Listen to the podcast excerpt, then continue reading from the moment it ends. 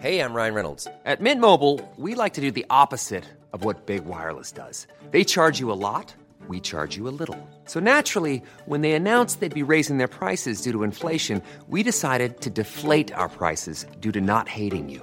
That's right. We're cutting the price of Mint Unlimited from $30 a month to just $15 a month. Give it a try at mintmobile.com slash switch. $45 upfront for three months plus taxes and fees. Promo rate for new customers for limited time. Unlimited more than 40 gigabytes per month. Slows. Full terms at mintmobile.com.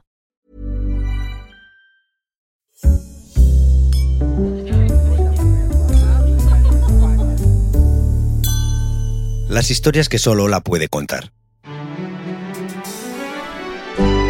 Hola presenta el podcast Julio Iglesias, del hombre a la leyenda. En el episodio 1 hemos contado cómo un desconocido Julio Iglesias triunfó en España gracias a la canción que escribió mientras se recuperaba de un accidente de coche.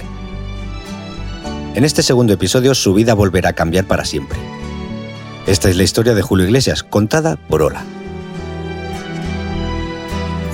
Episodio 2. Hey.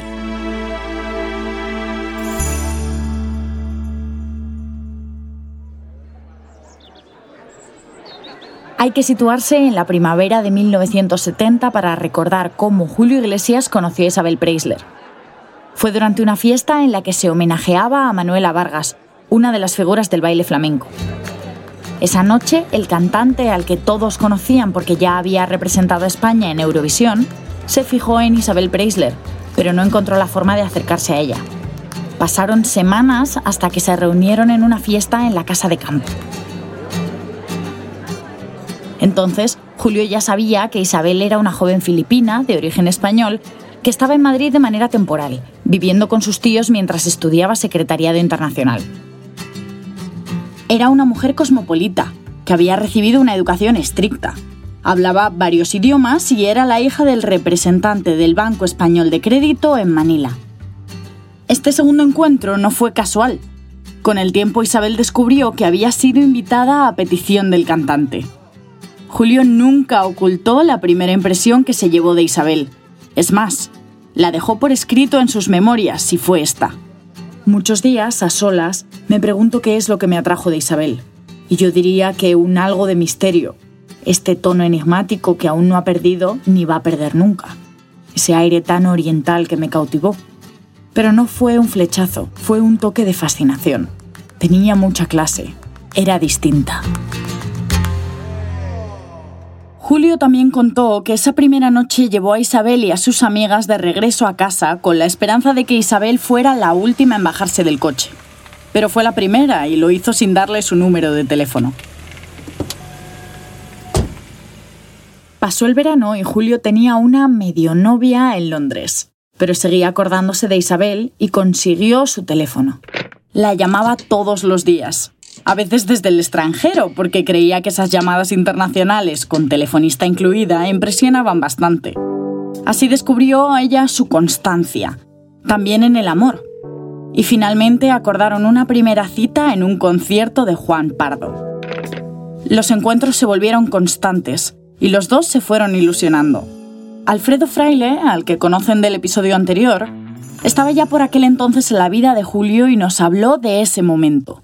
Él empieza a salir con Isabel y se enamora, eh, se enamora de verdad, porque yo ya le había conocido dos novias más, o sea, pero en dos años le había conocido dos novias, pero con Isabel la verdad es que se enamora y yo procuraba que no se casara tan deprisa, y yo sabía que lo de ser casado en aquella época no, no ayudaba mucho a la carrera de un cantante, era mejor ser soltero, porque de alguna forma las fans pensaban que algún día alguna de ellas podía casarse con Julio Iglesias.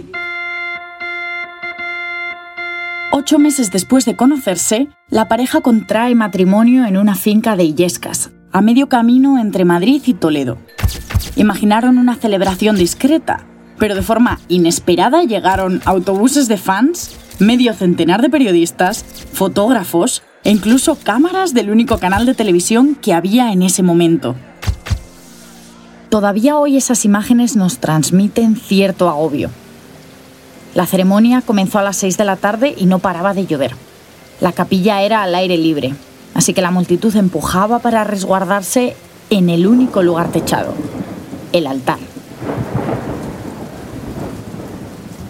Ella llevaba un vestido de cuello alto y seda blanca, con un cinturón de raso beige que le ceñía el vientre. Y él, un chaqué clásico con corbata y guantes de color gris. Lejos de la boda íntima con la que habían soñado, Julio Iglesias e Isabel Preisler se casaron en esa tarde del 20 de enero de 1971. El padre Aguilera, en la homilía, le dijo como el álamo al camino, como la estrella al anochecer y como los sauces al río, siempre serás fiel a Isabel. Julio hizo una canción aprovechando eso que se llama como el álamo al camino, y era una declaración de principios de lo que debe ser un matrimonio.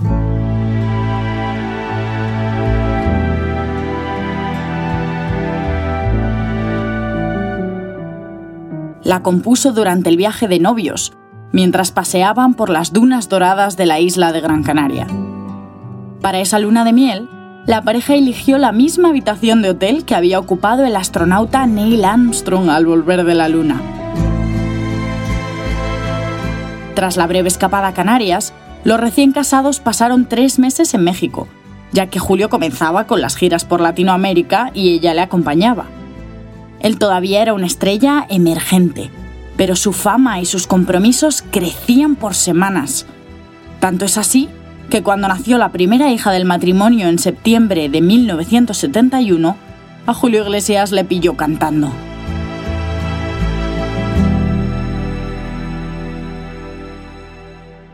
María Isabel, a la que todos después conocerían como Chabeli, nació en Portugal, mientras su padre actuaba en Albacete.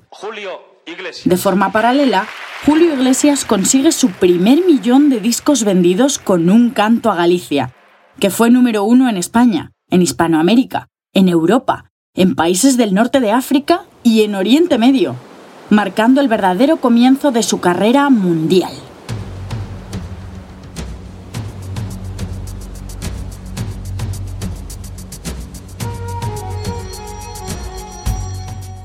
El teléfono comenzó a sonar de forma constante.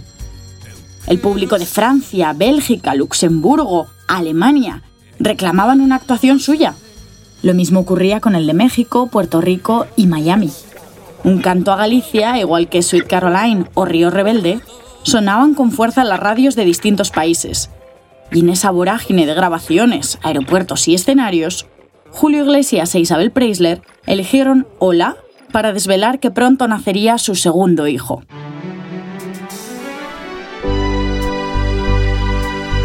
En enero de 1973, cuando Julio había alcanzado los 10 millones de álbumes vendidos, el cantante y su mujer abrieron por primera vez a la revista las puertas de su casa, mostrando como nunca antes su hogar a todo color, en una época en la que la mayoría de la prensa se publicaba en blanco y negro. La pareja posó en el salón de su casa junto a su hija Chabeli, que tenía 16 meses. La estancia estaba presidida por un gran retrato pintado a mano de una jovencísima Isabel Preisler. En la decoración, a base de cortinajes, sofás de terciopelo y muebles de caoba, predominaban los marrones y dorados, por lo que resaltaba una cunita blanca, situada en el centro del salón.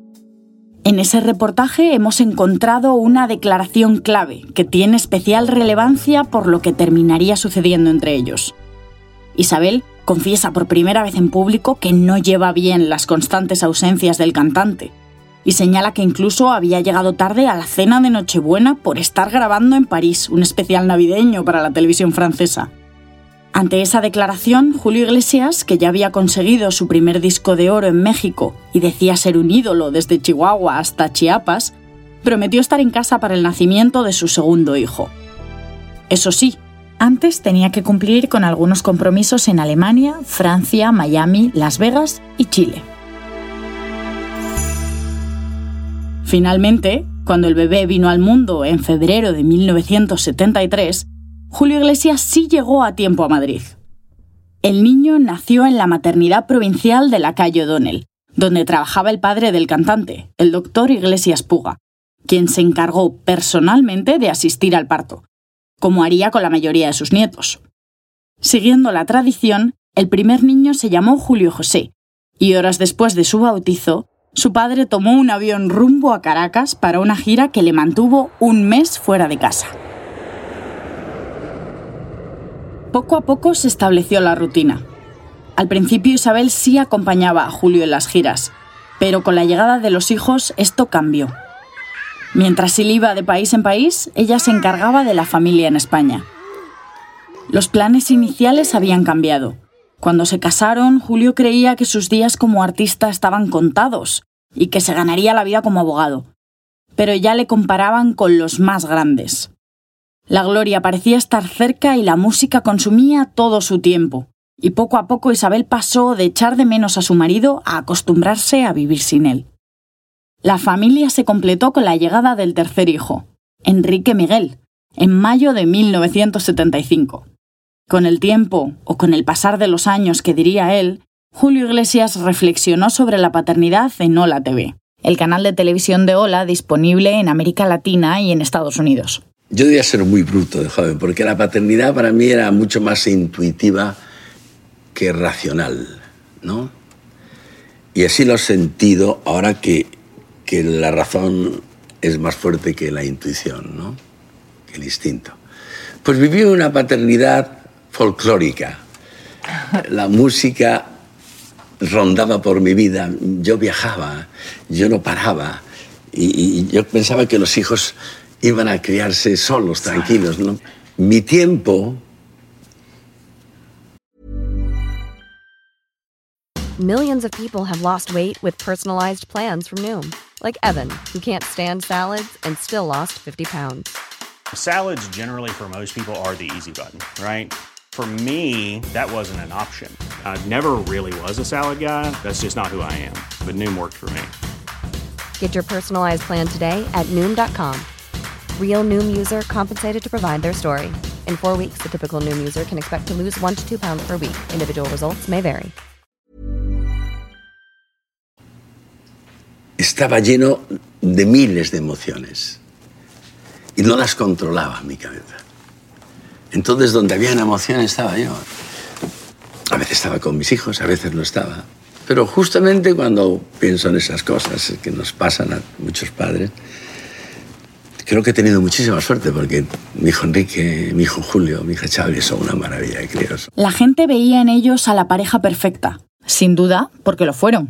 Pero en 1976 el distanciamiento y la indiferencia eran una realidad. Entonces, en privado, Julio e Isabel hablaron por primera vez de separación. Sin embargo, superaron ese bache y ella desmintió todo tipo de rumores en la revista Hola. En octubre de 1977, Isabel dijo lo siguiente, No soy celosa, si lo fuera como para volverme loca porque soy consciente de que Julio podría tener todas las mujeres que le diera la gana, pero estoy convencida de que no hay otra mujer en su vida, tanto como que no hay otro hombre en la mía. Además, en esas declaraciones desveló que toda la familia se trasladaría pronto a los Estados Unidos. En aquella época, Isabel alcanzó más presencia en los medios de comunicación, y eso es porque comenzó a tener vida social, algo que no había tenido hasta ahora. Empezó a salir con amigas, a ser una persona más pública, y sus pasos comenzaron a ser seguidos por la prensa. Así llegó el año 1978, y la carrera de Julio Iglesias era imparable en numerosos países, entre ellos Argentina. El músico y compositor Andrés Calamaro, con quien Julio ha colaborado en varias ocasiones, recuerda cómo fue la llegada del cantante a su país. Nunca hubo duda, nunca hubo duda que este artista gigante era una leyenda ya en los años 70, que es cuando yo recuerdo que apareció con un terrible éxito y adoración en Buenos Aires y en toda América Latina y aparentemente en el mundo también. Hay discos de Julio Iglesias en todas las casas. Generaciones crecimos escuchando y sabiendo quién es Julio Iglesias. En aquella época yo estaba volcado en ser un músico rock, le tenía mucho respeto frente a esa figura de gigante. Llenaba estadios y se escuchaba en cada rincón de Buenos Aires y de Argentina. Con el paso del tiempo nos hemos conectado más y mejor.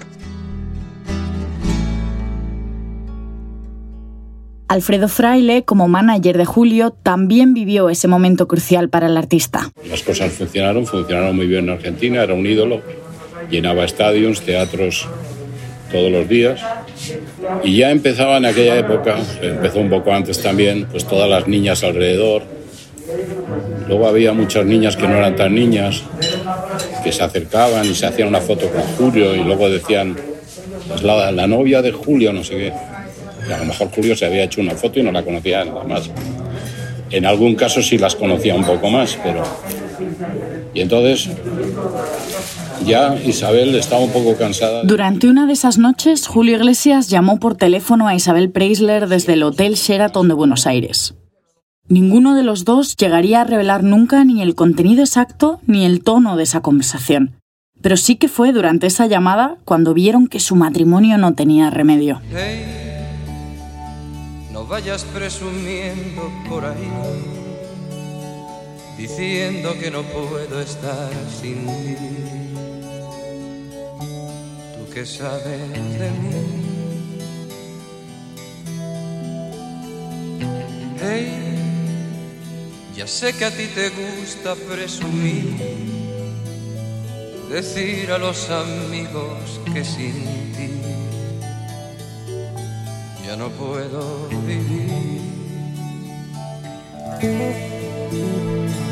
La pareja estaba rota. Solo quedaba comunicarlo. Nos fuimos a Ola, pasa esto, va a haber un... Entonces vamos a hacer un anuncio, vamos a hacer un... Bueno, muy bien, pues allí de alguna forma se se hizo un diseño de lo que iba a ser y la foto y cómo se hacía y el comunicado. Fue el primer comunicado que se hizo en este país de, de común acuerdo, eso, que luego han hecho muchos, ha desprestigiado ya el tema, pero se hizo elegantemente y bien, como la acostumbra hacer las cosas. Tenemos ese comunicado que mencionó Fraile. Se redactó en las mismas oficinas desde las que estamos haciendo este podcast. Se publicó en la portada de la revista Hola el 22 de julio de 1978 y voy a leer el contenido íntegro del mismo. Saliendo al paso de posibles especulaciones o noticias escandalosas que puedan tener origen en la situación personal nuestra, conjuntamente nos consideramos obligados a explicar de una vez para siempre la determinación a la que libremente hemos llegado al separarnos legalmente. Ante todo, el supremo interés por nuestros hijos nos obligó a resolver de una forma amistosa y legal nuestras situaciones personales. Las razones por ser íntimas quedarán para siempre en nuestra conciencia.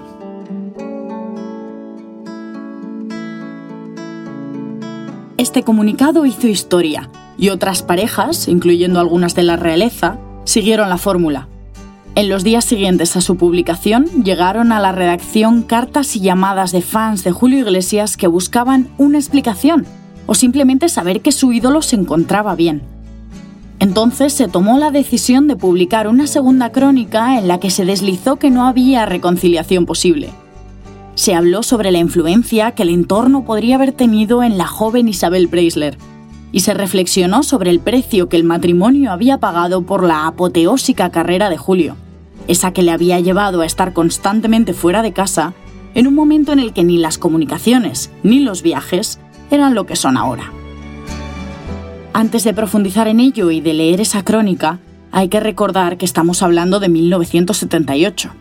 Todavía no se había publicado la Constitución española y faltaban tres años para que se aprobara la ley del divorcio. Este no era un tema del que se hablara con normalidad, y los conceptos que se usaron distan mucho de los actuales. La crónica dice lo siguiente. Durante muchos años Isabel fue una esclava del teléfono, porque Julio la llamaba a cualquier hora y desde cualquier sitio. Siempre que era invitada a salir, Isabel tenía la misma disculpa, los mismos motivos. No puedo, Julio me va a llamar. Y Julio la llamaba. Y el matrimonio iba funcionando aunque fuera a base de inyecciones telefónicas. Pero un día la tentación fue más fuerte. Alguien le insinuó que dejara el teléfono descolgado y que saliera.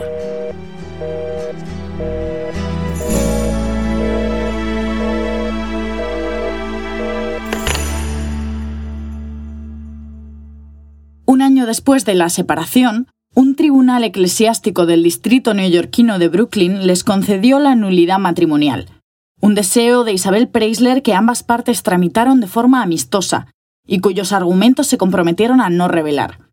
El cantante se enteró de esta resolución por su abogado y por el doctor Iglesias Puga. En el verano de 1979, Julio Iglesias volvía a ser un hombre oficialmente soltero, que aseguraba no tener la intención de volver a casarse. En las entrevistas que Julio Iglesias concedió durante este periodo, se percibe que su estado anímico estaba tocado. Sus palabras trasladaban soledad y melancolía, unos sentimientos que influyeron a la hora de seleccionar nuevas canciones. Ramón Arcusa, que ya trabajaba con él como productor discográfico y lo vivió en primera persona, nos lo ha contado. Bueno, había otra antes que, que yo le, le, hice para Julio que se llama Pobre Diablo y que Julio no quería cantarla porque estaba justamente en ese momento de, eh, divorciándose o bueno o, se había divorciado no entonces no quería aparecer como perdedor no pero esa canción que al final la cantó y que fue número uno en Francia. Además, nació otra canción clave, Hey, la que da título a este episodio del podcast, y a un álbum con el que Julio Iglesias superó en 1980 los 75 millones de discos vendidos en todo el mundo. Hey, no creas que te haces un favor cuando hablas a la gente de mi amor te burlas de mí. Julio Iglesias aclaró después de su lanzamiento que esta canción no estaba dedicada a nadie en particular. Eso sí, se alegró de que este grito de orgullo y rebeldía se convirtiera en todo un éxito que se versionó en numerosos idiomas, incluido el japonés, el coreano y el tagalo, la lengua mayoritaria del país de su exmujer. Y a ver, tú nunca me has querido, ya lo que nunca he sido tuyo, ya lo sé, pues solo por orgullo ese querer.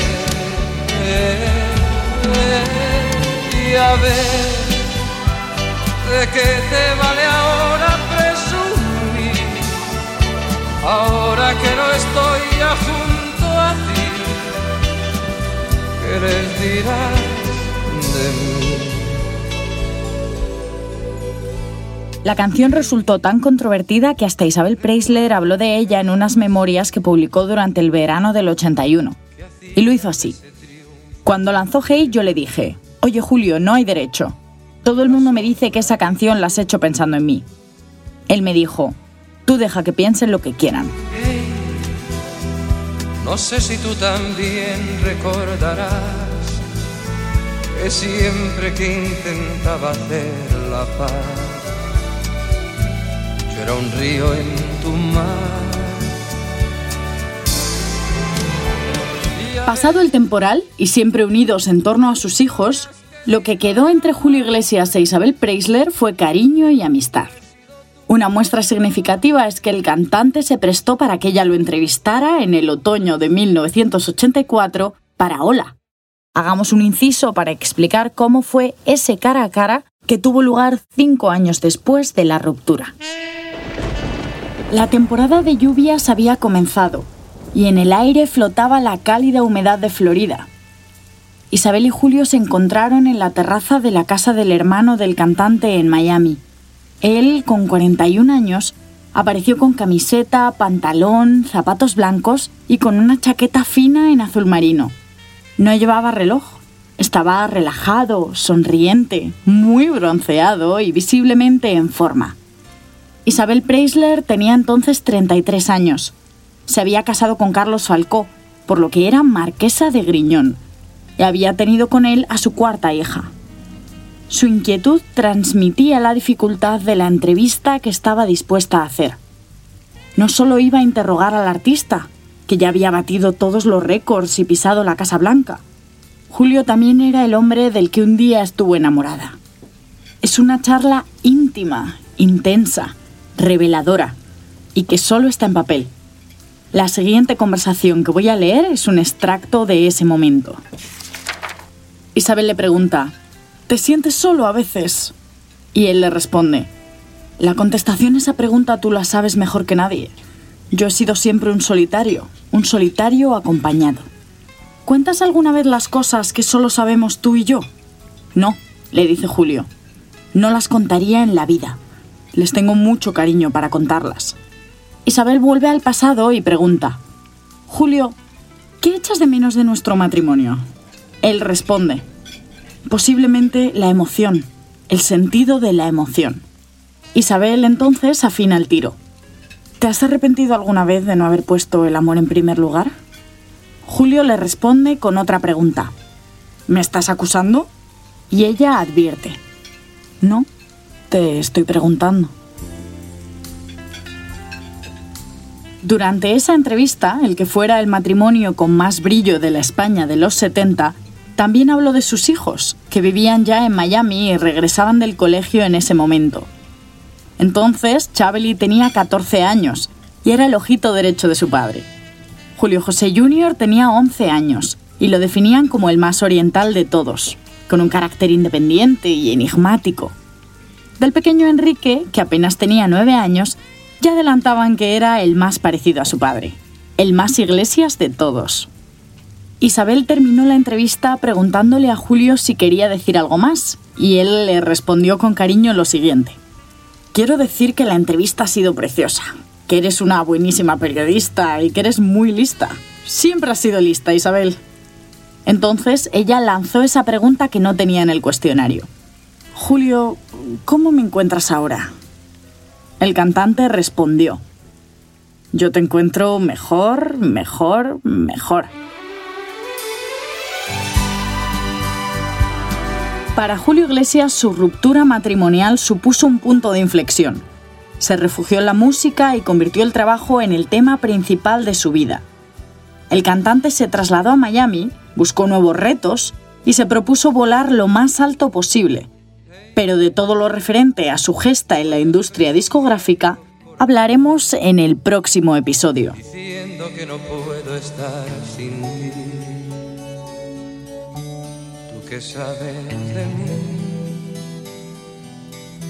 Este podcast de Julio Iglesias, Del hombre a la leyenda, es una idea original de Ola. Dirección, Mercedes Urrea. Guión, Sira Acosta. Coordinación, Anatoro. Supervisión, Carmen Martínez. Locución, Marina Ortiz y Pedro González. Producción, Daniel Lerones. Consultoría editorial, diseño sonoro y edición, así como suena. Cuando hablas a la gente de mi amor y te burlas de mí. Hey, que hay veces que es mejor querer así que ser querido y no poder sentir lo que siento por ti. Y a ver, tú nunca me has querido, ya lo ves, que nunca he sido tuyo, ya lo sé pues solo por orgullo ese querer. Y a ver, ¿de qué te vale ahora presumir? Ahora que no estoy ya junto a ti, ¿qué les dirás de mí?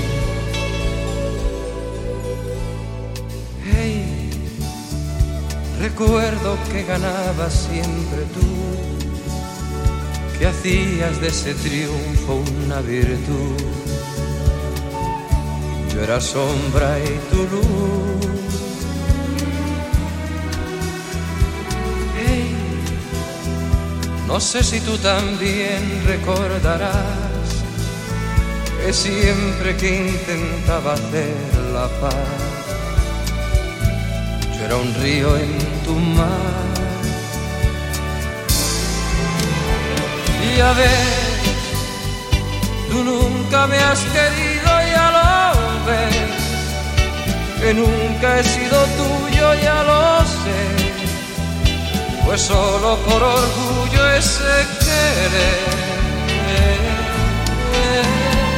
Y a ver de qué te vale ahora presumir, ahora que no estoy ya junto a ti, ¿qué les dirás de mí? Hey, ahora que ya todo terminó, que como siempre soy el perdedor cuando pienses en mí.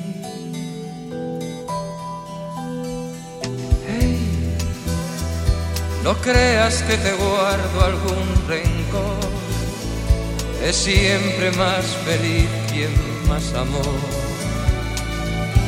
Y ese siempre fui yo. Y a ver, tú nunca me has querido, ya lo ves que nunca he sido tuyo, ya lo sé. Pues solo por orgullo ese querer. Y a ver, tú nunca me has querido, ya lo ves. Que nunca he sido tuyo, ya lo sé. Pues solo por orgullo ese querer a ver, tú nunca me has querido,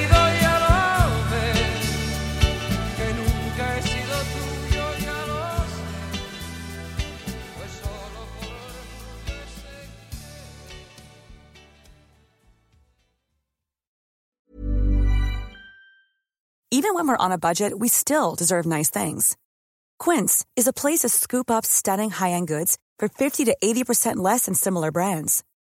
They have buttery soft cashmere sweaters starting at $50, luxurious Italian leather bags, and so much more. Plus, Quince only works with factories that use safe, ethical, and responsible manufacturing. Get the high-end goods you'll love without the high price tag with Quince. Go to quince.com/style for free shipping and 365-day returns.